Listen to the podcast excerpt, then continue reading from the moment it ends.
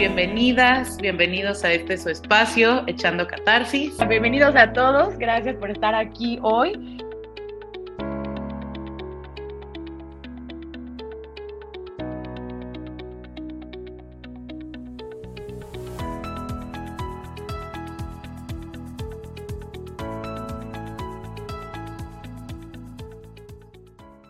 Hola a todos, bienvenidos a esta tercera edición, este tercer episodio de Echando Catarsis. Nos da muchísimo gusto que están aquí. Hola, mi Fer, ¿cómo estás? Hola, Hanna, bien, ¿y tú? Muy bien, súper contenta de estar aquí contigo y con todos los que nos hacen el honor de escucharnos y acompañarnos en este tercer episodio. Muchísimas gracias a todos por estar aquí, por los que nos están viendo y pues bueno, sin más, queremos entrarle a este nuevo episodio. El título, tipos de psicoterapia. Y antes de empezar a hablar de, las, de los tipos de psicoterapia, de todo lo que vamos a hablar el día de hoy, queremos empezar a explicarles tres cosas súper importantes en las que Hanna y yo como que concordamos de por qué quisimos hablar de esto, ¿no? La primera es porque genuinamente nos interesa informar. Como saben, este espacio es para informar, este espacio es para que ustedes tengan herramientas, que conozcan más, que puedan eh, tocar, ¿no? Palpar la psicoterapia más de cerca. Y pues bueno, justamente queremos que sepan las diferencias y que tengan más información para elegir con responsabilidad, para elegir con la, con la mejor de las, de, entre las opciones, como la mejor para ustedes. Y por eso vamos a hablar de las diferentes opciones que tienen.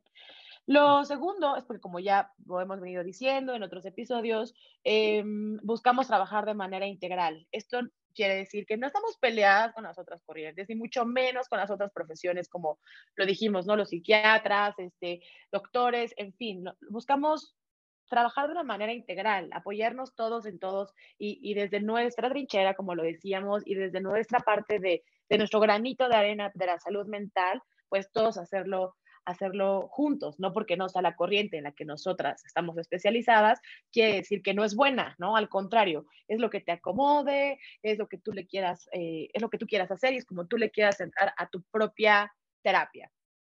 Y lo último, y algo que también nos caracteriza a Hanna y a mí muchísimo, es que ambas, como saben, estuvimos estudiando la carrera de psicología en la Ibero, aquí en la Ciudad de México, y pues nos, nos, nos, nos dimos cuenta, ¿no? A, a, la hora que terminas, ¿no? La carrera y de que empiezas a estudiar maestría y de que empiezas a hacer diplomados y de que te sales de, ahora sí que el alma mater, te das cuenta de las cosas buenas y de las cosas malas, como en todos los lugares, y de algo súper bueno que nos pudimos dar cuenta y algo que genuinamente nos orgullece muchísimo, es que tuvimos la oportunidad de tener diferentes profesores con diferentes corrientes, muy buenos profesores de diferentes corrientes, lo que nos permitía entender y ver y saber que no hay solo una manera de entrarle a un padecimiento o de entrarle a una enfermedad, sino era muy, muy enriquecedor ver cómo podíamos hablar de una depresión, de una ansiedad o de eh, enfermedades mentales y de entender que podía abordarse de diferentes maneras.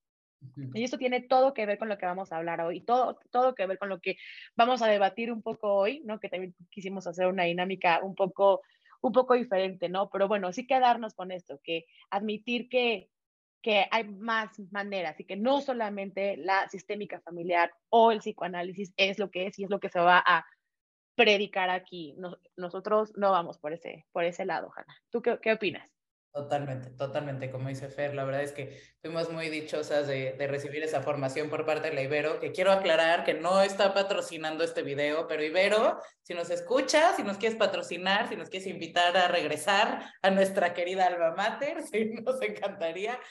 No, pero justo como dice Fer, ¿no? Este, nos podemos estar un poco preguntando, ¿por qué existen tantos tipos de psicoterapia, ¿no? O sea, como, ¿no? ¿Cuál es la correcta, ¿no? O sea, como la que tiene la verdad. Pues Existen tipos de psicoterapia como existen tipos de, de, de teorías psicológicas, ¿no?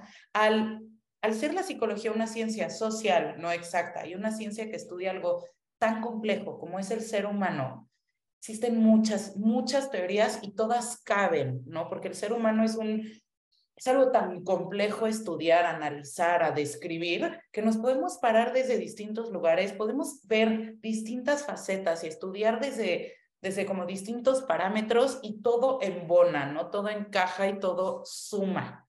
¿Qué es lo más importante, no? Que todas estas psicoterapias, a pesar de que somos distintas, nos llamamos diferentes, estudiamos, no, como que nos paramos desde distintos espacios, ¿no? Todos que tenemos en común, buscamos mejorar la salud mental. Buscamos el bienestar de nuestros pacientes, clientes, como les dicen algunas corrientes. Estamos aquí para ayudar. Y justo como dice Fer, para que ustedes puedan tomar una mejor decisión, hoy les vamos a platicar un poco como de las principales que existen tanto en México como, como en España. Un, algo súper importante aclarar antes de que le entremos, Fer y yo somos expertas, bueno, estamos buscando hacernos expertas. Únicamente en nuestras corrientes, es decir, yo como, como sistémica familiar y Fer como psicoanalista.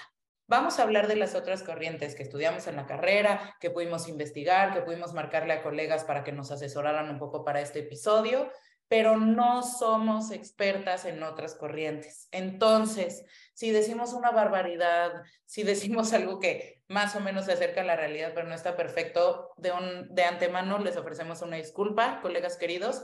Por favor, háganoslo saber en los comentarios y con muchísimo gusto la próxima semana, ya sea que los invitamos a venir personalmente y corregirnos o que nosotros hagamos la corrección, pero sería un honor para nosotros y esperamos haber hecho esta investigación lo mejor posible y poder respetar completamente la labor increíble que todos ustedes hacen.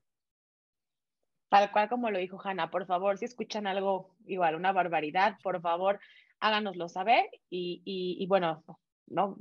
Para poder seguir haciendo lo que hemos estado diciendo de esto es informar, informar correctamente. Entonces, eh, aunque este es un espacio, sí, de Hanna, Fer, echando catarsis, por supuesto que estamos siempre abiertas al diálogo ya que nos corrijan, ya que a lo mejor no pueda haber en un futuro colaboraciones con otras eh, corrientes, con otros especialistas, para que podamos seguir informando. Obviamente, obviamente, ¿verdad? Queremos eh, iniciar y entrarle al tipo de corrientes con nuestras favoritas y Hanna va a empezar hablando de sistémica familiar para que yo después pueda seguir con psicoanálisis y luego podemos hablar un poco más de las demás. Hanna, ¿qué es sistémica familiar? Gracias, A ver, justo, ¿no? La, la, el episodio pasado, más o menos, Fer y yo tuvimos un mini espacio para platicar de, de justo como desde nuestra postura, nuestra, nuestra corriente, pero entrándole yo un poquito a qué tipos de psicoterapia hay, pues yo les voy a platicar de la mía, ¿no? De la mía, no de la que yo soy dueña, prefiero más bien desde la que yo trabajo, ¿no? Déjate aquí. Este, no, pues la psicoterapia sistémica es, es un enfoque muy global y muy integral, ¿no? Es una psicoterapia muy nueva Muchas de sus publicaciones más significativas tienen 20, 30 años. Es una psicoterapia, por lo tanto, considerado de tipo muy integrativa. ¿Qué quiere decir esto? ¿No? Las corrientes, las psicoterapias, pues mientras más nuevas, ¿no? Como que más chance han tenido sus, sus fundadores de leer a todos los anteriores, ¿no? Entonces, la sistémica viene de la psicodinamia, que es, que es mucho la corriente de Fer, viene desde las otras corrientes, las otras teorías que ahora vamos a mencionar, ¿no? Y un poco la manera en la que funciona es que es una psicoterapia que ve a la persona como parte de sistemas y macrosistemas, ¿no? Sistema siendo el más significativo, el familiar. Vemos a nuestros pacientes como hijos, hermanos, eh, esposos, esposas, parejas, ¿no? También como vecinos, como miembros de, de un colegio, como miembros de, de, una empresa, también como, como miembros de un país, ¿no? O sea, como como ciudadanos y cómo todos estos roles eh, tienen eh, pues consecuencias en la persona, tanto en su identidad como en su forma de pensar, como en sus creencias, como pues en general su forma de relacionarse con el mundo. ¿Qué es lo que trabajamos en este tipo de psicoterapia? Especialmente sanar esas relaciones, tanto las activas como, como esas relaciones que nos siguen afectando, como de los seres queridos que perdimos o, o de esos roles que asumimos dentro de la familia o dentro de estos distintos espacios. Eso es básicamente con lo que trabajamos, ¿no? Con las jerarquías, los roles familiares, con trabajamos también, por ejemplo, mucho con parejas, ¿no? Para, para resolver justo estos conflictos, estas dinámicas. Trabajamos mucho también con los patrones intergeneracionales, ¿no? Estas cuestiones que traemos cargando desde otras generaciones. Este, eso es un poco más o menos de cómo funciona la psicoterapia sistémica familiar. Surge en su origen de la teoría de sistemas de Bertan Laffy, que era un filósofo y biólogo, pero realmente quienes le brindaron la estructura son pues sus padres tanto de la escuela de Palo Alto como de la escuela de Milán, siendo como que el principal Salvador Minuchin, que es, que es de la Escuela de Milán. Eso es un poco de lo que yo trabajo. Sí, vieron cómo se le iluminaron los ojos cuando habla de su corriente. Espero hayan todos puesto muchísima atención. Eh, ¿eh? van a ver ahorita la psicoanalista, pero bueno. ¿Qué es el psicoanálisis? A ver, pues em, nos da risa todo esto porque cuando Hanna y yo estábamos haciendo este, este episodio y cuando lo estábamos, pues ya saben, haciendo la transcripción, viendo que sí, que no, en fin, eh, curiosamente dejamos nuestras dos corrientes un poco como al final y cuando fue así de, bueno, ¿y qué vamos a decir de las propias?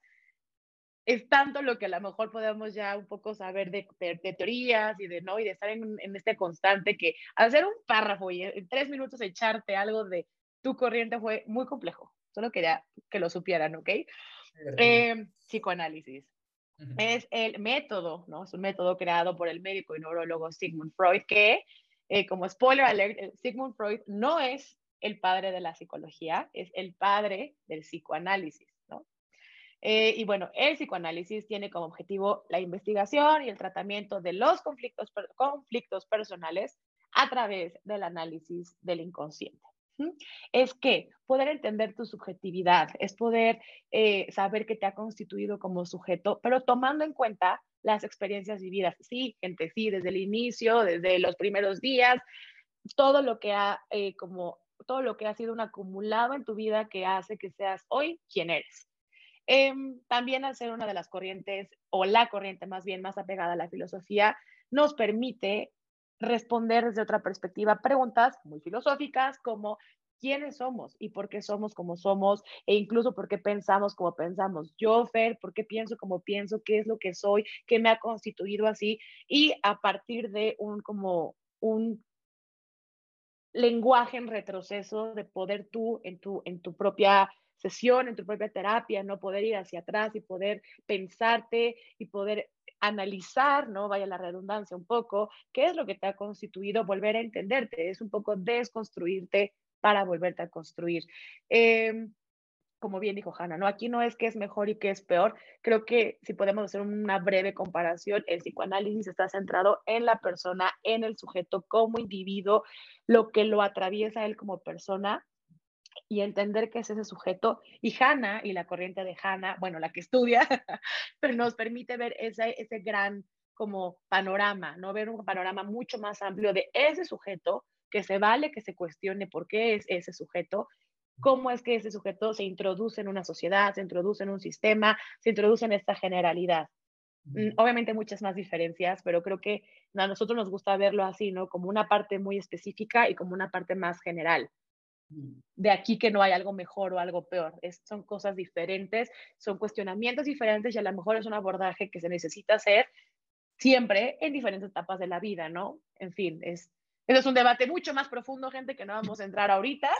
pero, eh, bueno, hay que señalar justo, Fer, esta cuestión de las diferencias, ¿no? Este, justo, ¿no? Otra corriente, por ejemplo, muy grande que existe tanto en México como en España, eh, que también es bastante moderna, maravillosa, eh, se llama, es la corriente, el tipo de psicoterapia cognitivo-conductual, ¿no?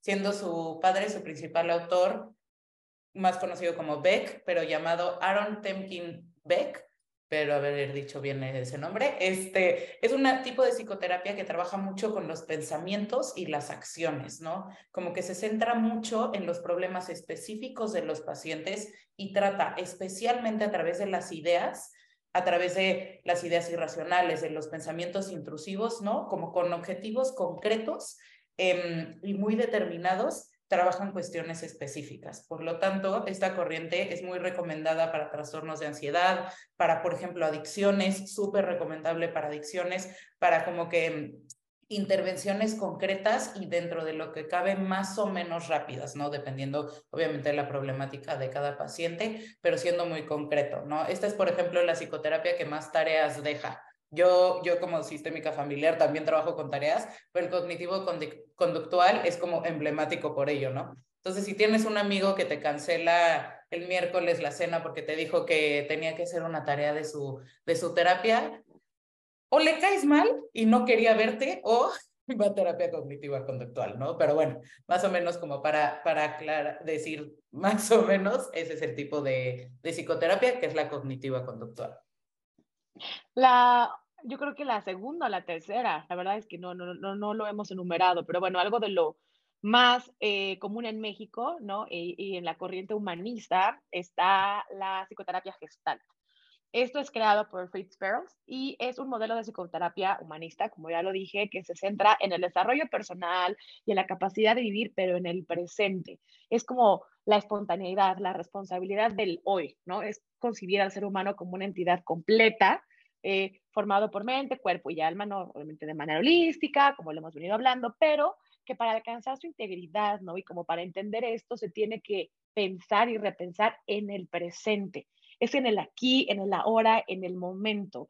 Em, igual, ¿no? No, no, no es comparar puntualmente, pero hablábamos de un sistémico familiar o de un psicoanálisis que a lo mejor son otro tipo de estrategias y que esta es completa y absolutamente centrada en el hoy por hoy. Es cómo impacta en tu entorno, es haciéndote consciente de las cosas en el hoy por hoy y es de cierta manera ayudarte a ver cómo puedes cambiar eso. Es algo muy útil para problemas como la ansiedad o como la depresión, la autoestima, la dificultad de relacionarse con otros, precisamente porque se centra en la momentaneidad, en el, en el, en el aquí, en el ahora, eh, y no cuestiona tanto el por qué tienes esa ansiedad, por qué tienes esa depresión o, o, de dónde viene, ¿no? Es, bueno, ya que lo tienes, ¿qué se va a hacer con eso que tienes y cómo se va a abordar y cómo se va a hacer? Eh, sí, en un resumen muy breve de, de la gestal. Es también muy, muy común en México eh, tiene varias como ramitas dentro de la gestalt, pero es más o menos como ese principio, el principio básico de lo que, de lo que va este tipo de, de psicoterapia. Así es. Estas son, son como ahora como las más presentes en México, ¿no? Pero efectivamente, como dice Fer, hay otras humanistas como cercanas a la Gestalt, ¿no? Eh, pero básicamente algo muy importante a, a, a, mencionar, ¿no? Y que Fer decía como, vamos a un poquito más como al debate de esta cuestión, ¿no? Porque claro, aquí les presentamos, ¿no? Estas cuatro, obviamente pueden investigar las demás, las otras que existen, las otras opciones que hay, o profundizar en, en su investigación sobre estas. Eh, pero lo, algo importante a reconocer es que en la actualidad, en el siglo XXI, con el acceso a Internet que tenemos, con el acceso a información masivo, con las formaciones tan complejas que recibimos los psicólogos en nuestras universidades, no hay tal cosa como un terapeuta exclusivamente apegado a su corriente, ¿no? A ver, quizás lo hay por ahí en el monte, quizás alguien sigue siendo única y puramente, ¿no? De su corriente, pero realmente hay una realidad en la que todos somos de una u otra manera integrativos, en el sentido de que reconocemos, leemos los otros autores, estudiamos acerca de las otras terapias e integramos muchas de esas cuestiones a nuestra manera de trabajar, ¿no? O sea, la aceptación incondicional con la que trabajan los humanistas, casi todos los psicoterapeutas nos encanta y lo aplicamos, ¿no? Estas cuestiones de las ideas irracionales y cómo funcionan, ¿no? Por supuesto que lo estudiamos e integramos, ¿no? Esto para decir que casi todos somos este, formados con una corriente en particular, pero que buscamos informarnos e integrar todo lo que funcione que ayude a nuestro paciente. Tal cual, ¿no? Y es, eh, ah, esto también habla de la, de la parte del individuo, ¿no? Y de la persona, ¿sí?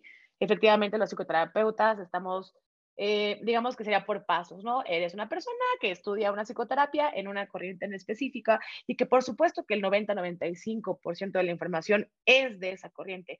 El otro 5%, y esto es por decir un porcentaje realmente no al azar, no, no es como que sea un estudio ni mucho menos, el otro porcentaje es lo que nos permite entender que hay otras maneras de abordarlo y que precisamente, ¿no? La, lo que hablábamos de la, de la riqueza que nos dio haber estudiado el Ibero, ahorita se, se, traduce, ¿no? Lo podemos...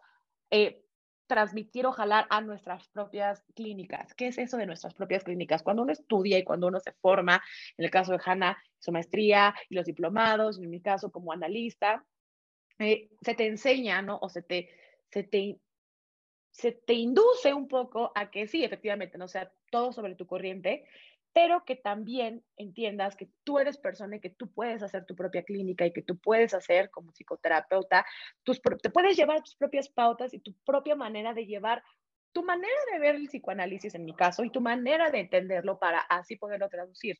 Eh, algo de lo que hablamos mucho Hanna y yo, como por lo, que, por lo cual queríamos tener este mini debate, es que ninguna de las dos, por ejemplo, cobra la primera sesión o entrevista. Y cuando nos cuestionamos a nosotras mismas, oye, Hanna, ¿por qué? Oye, Fer, ¿por qué hay que platicarlo? Es justamente por esto, porque entendemos que más allá de la corriente a la que pertenezcamos o más allá de la problemática que el paciente puede llegar a traer eh, como para hablarlo, como para empezar a, a trabajarlo, es que somos personas. Antes de ser psicoterapeutas y antes de ser un paciente con un padecimiento, somos personas. Y entonces, en esta primera entrevista y en esta primera sesión, lo que se está jugando es ver si efectivamente podemos trabajar uno a uno y podemos establecer una relación positiva, porque también mucho de lo que nosotros hacemos es trabajar esa transferencia y trabajar en eso que se, se, está intercambiando, y entonces poder así entender mucho más, ¿no? Em, aunque todos tengamos métodos diferentes, creo que al final del día un buen psicoterapeuta, un psicoterapeuta que eh, le, que le entra a su estudio constante, que está estudiado, en fin, buscamos lo mismo, que es el bienestar del paciente. Aunque haya muchísimos caminos para hacerlo, ese es nuestro objetivo. A eso es cuando le decimos entrar a la salud mental, buscar ese bienestar un poco en común. Totalmente. Y justo como dice Fer, ¿no? ¿Cuál es el mejor terapeuta? El mejor terapeuta para ti, ¿no? Esto que, que, dice Fer de que nosotros no cobramos la primera sesión, mucho es justo para ver si mi forma de trabajar, si mi corriente te encaja, pero también para ver si te caemos bien, porque se vale que vayas, intentes una primera vez, que digas, ¿sabes que Este terapeuta no me cae muy bien, no me encanta su estilo, no pasa nada. Claro que para generar justo este vínculo terapéutico tiene que haber algo de donde me gusta la manera en la que trabaja esta persona, ¿no? Lo que describe, ¿no? Y por eso Fer y yo andamos describiendo todas las corrientes para que más o menos puedan dar un paso hacia esa, hacia esa decisión más informada. En el caso de que alguno de ustedes haya tenido una aproximación a algún proceso terapéutico en donde no fue muy ética la persona o no les encantó cómo fue el trato o simplemente no les cayó bien, pues de parte de, eh, en el caso de las primeras opciones, de parte de mis colegas, ¿no? Pues sentimos mucho el yo que hayan tenido esa experiencia, puede ser muy feo y puede ser muy doloroso, pero los invitamos a volver a intentarlo, porque hay psicoterapias y psicoterapeutas para todos y hay que lanzarse a buscar y a encontrar qué es lo mejor para ti el día de hoy, pero te aseguro que hay un terapeuta allá afuera que te puede ayudar y que te puede acompañar en este camino. En el caso de que te interese que sea Fero yo, si con lo que nos escuchas más o menos te late, no dudes en escribirnos. Si quieres platicar con nosotros para que nosotros te podamos referir a alguien, con muchísimo gusto también. Esa entraría 100% en primera sesión, sería completamente gratuito y un honor para nosotros poder o sea, pasarte los datos de alguno de nuestros colegas, de alguna otra corriente o de algún otro tipo de psicoterapia, ¿no? O incluso entre nuestras corrientes, porque sea alguien distinto a nosotros. Nos encantaría poder ayudarlos y acompañarlos y ayudarles a buscar a su mejor terapeuta. Porque de esto va, de esto va echando catarsis, más allá de platicar o de hacer este, ¿no? este tipo de episodios, es informar, es ayudarlos igual, ¿no? Por el compromiso que Hanna y yo tenemos con la salud mental y con el deseo, ¿no? A lo mejor un poco fantasioso en este momento, pero al final deseo de que todos le entren y de que todos vayan y efectivamente, como dice Hanna, habrá ese terapeuta que te quede y que te acomode y que te haga sentir dentro de una terapia lo más cómodo posible. Así es, así es. Y pues bueno, creo que sin más rollo nos dimos súper entender, eh, por lo menos los invitamos a reflexionar un poco acerca de este tema. Cualquier, ya saben, pregunta, comentario, reflexión, idea, queja, háganoslo saber en los comentarios, por favor, nos encantaría escuchar de ustedes. Una vez más, Fer, qué honor, qué privilegio escucharte. Padrísimo compartir este espacio contigo. Gracias a todos por escucharnos, por vernos en este tercer episodio de Echando Catarsis. No se pierdan el cuarto va a estar. Que sigue. Ese va a estar muy, muy bueno. Lo vamos a pasar padrísimo. Muchas gracias a todos una vez más y nos volvemos a ver aquí en Echando Catarsis. Gracias, Hanna. Gracias a todos. Nos vemos pronto. Redes sociales, todo, ya saben dónde darle clic, darle like, en fin. Y nos vemos en el siguiente episodio. No se lo pierdan, va a estar padrísimo. Gracias. Adiós.